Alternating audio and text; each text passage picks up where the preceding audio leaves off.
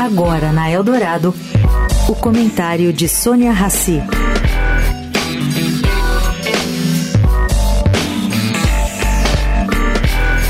Oi, gente.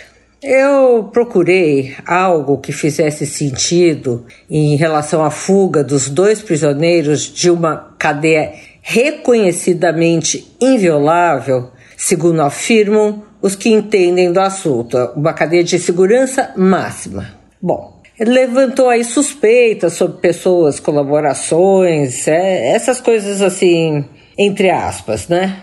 Encontraram mesmo foi um alicate no canteiro de obras da prisão de Mossoró, luzes que por acaso estavam apagadas e as câmeras desligadas. Todas três falhas humanas. Bom, deixa para lá.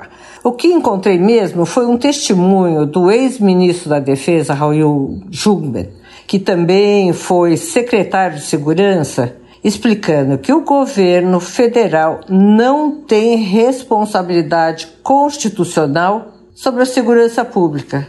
Isso mesmo.